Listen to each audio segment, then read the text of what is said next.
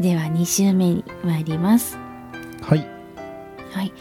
2週目は4種とも秋の歌を。あ持ってき四ました種とも秋。はい。はい。たただまあ一首は秋ではなく秋の季節を詠んだ歌ではあるのです。で、本来あなるでほど分け方で言うと旅の歌ああ、そなういうのもあるんですけど、まあ、背景景が秋なので今回秋に入れさせていただきました。うん、はい。では、秋一戦目です。はい。ふんやの朝安。うんごめんなさい。もう一回お名前いいですか。はいふんやの朝安。うん。わかりました。はい。ふんやの安秀の方が、えー有名な人かなと思います。うん、うん。。はいい。の息子さんになります。朝安って読むんですね。はい。なんか。頼朝の友なんで、友安とか読みそうななるほど。確か感に。じますけど。はい。うんはい。白露に、風の吹きしく秋の野は、貫き止めぬ玉ぞ散り切る。です。えーと、直訳をすると、草の葉の上に乗って光っている梅雨の玉に、風がしきりに吹きつける秋の野原は、まるで紐に通して止めていない真珠が散り乱れて吹き飛んでいるようだったよ。うん。ああ。はい。はい。という歌になります。えっ、と、秋は、この、この風は野分けといって、ちょっと台風に近い、うんうんうん、秋の台風の激しい風のことです。うんうんうん、でそんな風の中なんですけれども、それに梅雨が飛ばされていくのを、あの、真珠が飛び去って、飛び散っていくようだとうんうんうん、表現をしています。なるほどね。はい。で、平安時代のアクセサリーとして、うん。真珠の玉に穴を開けて、うん。紐を、をですよね。うんあうのん、一緒の書、糸辺にうん、そう物ですね。で書、はいはいはいおあれをはいおって読むんですけど、おを、うんを通して輪にして、あ身につけるっていうのが好まれていたそうで。えー、いわゆる真珠のネックレスみたいな状態、そうです。ね。はい。へえ。これが、あの、ばらけてしまったち真珠ってああ、はいはいはい、っていうはい。のが美しさを感じます。なんか深いその何ですか。そのプレゼント的な要素とかもあるものだとすると、はい。なんか深読みの要素もありそうですよね。そうですねれがこうなんか、えー、秘伝というか破局的なニュアンスも含まれそうな。ああ、なるほど。うん。そう、受け取れますね。うん。はい面白いですね。はい。えー百人種の選者、藤原の定家もこの歌が気に入っていたそうです。へえ。はい。では、2首目です。はいはい。えー大納言常信。とまたそういう言い方なのねそうなんですはいはいはい、えっ、と、お名前としては源の常信。ああ源氏なんだはい、源氏の方です。許されば、角田の稲葉訪れて、足のまろやに秋風ぞ吹く。うーんこちらも風の歌ですね。うんうんうんで直訳しますと、夕方になると、家の門前にある田んぼの稲の葉に、さわさわと音を立て立てさせ、かやぶきのこの山荘に、秋風が吹き渡ってきた。うーんえーなるほどこれはですね、えー源家のある人が、えーうん歌合わせをしまして、歌会をしまして、いろんな貴族たちが招かれた時に、こうのん常信も一緒に行って、そこで読んだ歌なのだそうです。で、えっ、うんと、あらかじめテーマが決まっていまして、ああはいはい、えーこれちょっと読み方がね、私もわからないんですけど、田んぼの田に家、た、田家なのか、わからないんですが、うーんタイへの秋風というテーマが決まっていたそうで、それについて読んだ歌です。うーんなんですかねその読み方が気になりますね ちょっとね、私も調べ損ねましたが。えっとだから要するに田んぼの近くにある家みたいなイメージなんですかね田んぼのためにある家みたいな意味意味かもしれないですけどそうですね。えっ、と、角田っていうのが、うん角の真ん中の田んぼと表現されるんですけど、家が近くて仕事がしやすく一番大事にされていた田んぼのことなんだそうです。ああなるほどはい。で、足のまろや。えっ、と、こっちは粗末な仮住まいの小屋ああはいなんですけど、なんか、かかっているのはどうもこの招いてくれた源家の貴族様のお家のことなのだそうで、うん、貴族の別荘なのに足のまろやなんて言っていいのかなってちょっと思いながら。ああ、はい。えっとたや調べてみたら殿下と出てきましたねああ、ありがとうごたざいだます。こここの言葉の意味で出てくるのが、はい田舎の家とか田舎やまたは田舎みたいな意味で出てきてますね。あそうのですね田田んぼ直接そのものと絡めてではなくてその田の字に田舎ねもちろん意味があるんですけどええ、ええ、ええ。ただ、えっともうちょっと調べると殿下、えー農家という意味も出てくるのへで、ーまあ、はい田んぼと全く無関係でもなさそうですね。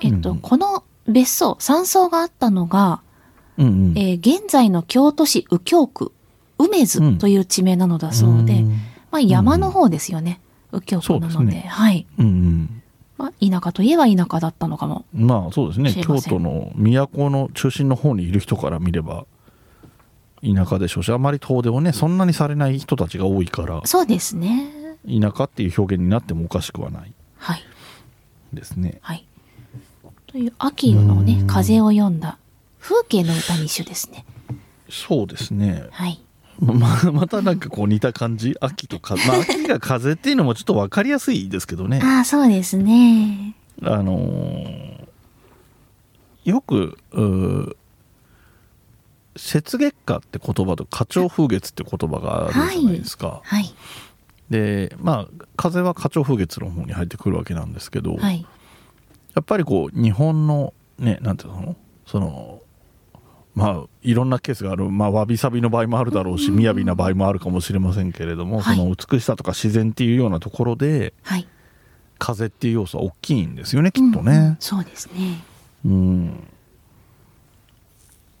はいえー、とじゃあねはいこの2種ははいえー、分野の朝安にしますおおはいなんかこう春のところからもうずっとそうなんですけど、はい割とやっぱりダイレクトな表現は多いなとは思ってるんですよ。あーはいはいはいあの時代が下ると込み入った話というか、えええーこの言葉にはこういう意味があってみたいなものがいろいろ含まれているとかより複雑なはい歌とかも多くなってくるのかななんて気もするんですけど割とまあえっとそれなりにそういうのもあるんでしょうけど割とダイレクトだしその風景的にも想像がつくはいはいねだって要するに朝露みたいなものですよねその白露にっていう。ああそうそうですねうん、で風が吹いて要するに、えっと、草の表面についてる水滴が風に飛ばされてまあキラキラしてるみたいなことです ねでそれが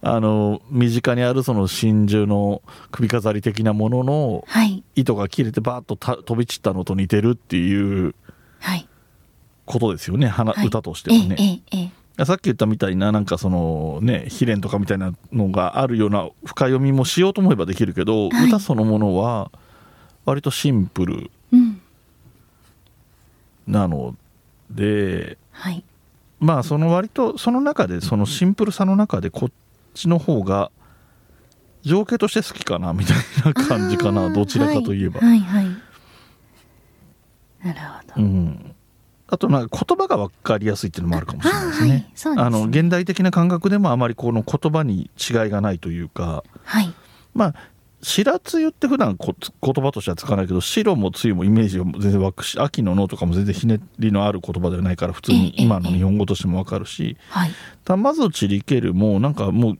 読んだ時点で、まあ、白露って白って言葉が出てくるからかもしれないですけどあはいこれ多分真珠的なことだよなっていうのは普通にええ読み取れたので、はい。うん、現代感覚として読みやすいみたいな部分はあったかもしれませんねその評価のはい、はい、はい。要素としては。うんなるほど。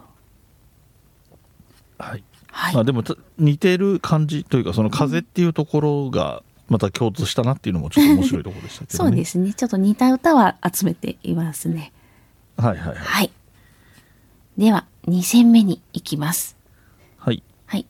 えー作者は、春道のつらきです。えー研究者だったようですね。門上生とありますので、今でいう大学院の研究者ぐらいの方でうーすんね。うんうんはい。なんか耳慣れないあの名字というか、ああ、そうですね。源さんや藤原さんではありませんうんね。まあ、名前の読み方もなかなかあれで すけど、そうですね。うん列に樹木の樹でつらきです。うん、はい。面白い名前だなはいはい、山側に風のかけたるしがらみは流れもあえぬもみじなりけりうん山の中の川に風がかけた流れ止めのしがらみ柵ですねうーんがあるよ、それは流れきれないでいるもみじの集まりだったよ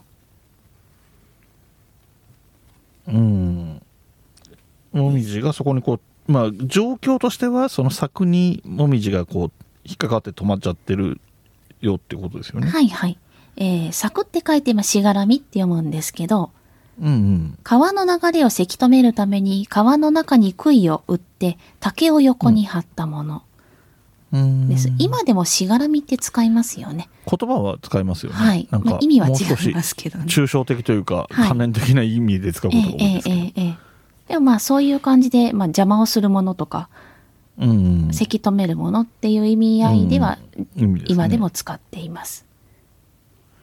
ごめんなさい流れもあえぬのところは流れ抜けることができなかったみたいな意味でいいんですか、ね、流れもあえぬ、えっ、と、流れようとしても流れきれないああはいはいにはい、なります。でそのしがらみのところで流れがこう止められてしまってはい。止まれられ止められてしまったもみじだとはいい。うことです、はい。そうですね。はいはいまあ、ビジュアルが浮かんでくる歌ですね。そうですねはい。で、擬人法が当時最新のテクニックとしてもてはやされていた時代なんだそうです。おー古今集の歌なのでちょっと古いんですね。920年に亡くなった方ですので。うんはい。うんうんえーなるほど古今集には言葉書きっていうのが、まあ説明書きみたいなのがあるんですけど、はいこの時は滋賀の山越えにて読めるとあります。ほう、はい、今の滋賀県に向かって、えー銀閣寺の北からこう比叡山とか宵ヶ岳を抜けて今の滋賀県の方に大津の方に行く道があって、うんうんそれを滋賀滋賀越えの道うんうん言っていたそうです、そこでうん見たうん情景の歌だったようですうーん滋賀の山並みに読める滋賀の山越え山越えにてあ山越えか読めるうーんはいなるほどだからしがらみって入れてるんですかねああなるほどうん確かにそれはあるかもしれませんねうんねえだとすると なんかこれ結構ポポイント高いような気がしますけど ね本当ですねうんはいはいはい。では、これに対して、次の一首は、えーはい名前としては、関家です。関係はい。菅さんちってことですね。ああ菅家みたいな意味 ですね菅っていそううで名す字の家っていうようなはい雰囲気ですね、正体は有名人です。は菅原道真です。 あおーっていうことですね はい。有名人とまで言われればその人しか思いつかないですねそうですね。うんこの度は、ぬさもとりあえず、たむけ山、もみじの錦、神のまにまに。ああ今回の旅は急なことで、道祖神に捧げる草も用意することができませんでした。うん田向けの山のもみじを捧げるので、神よ、御心のままにお受け取りください。うん、という、えー現代語訳になるでしょうか。この度はぬさもとりあえずえーこの旅、あの、旅行の旅と、あこの旅かあ、はいなるほどと、今回のこの旅うんうんとの掛け言葉です。うんうんはい。今回の旅はっていう意味になります。うんうんで、ぬさっていうのは、色とりどりの木綿とか錦とか紙を細く切ったもので、ああはいはいはい、えー旅の途中で道祖神にお参りすお参りをするときに捧げたものなのだそうです。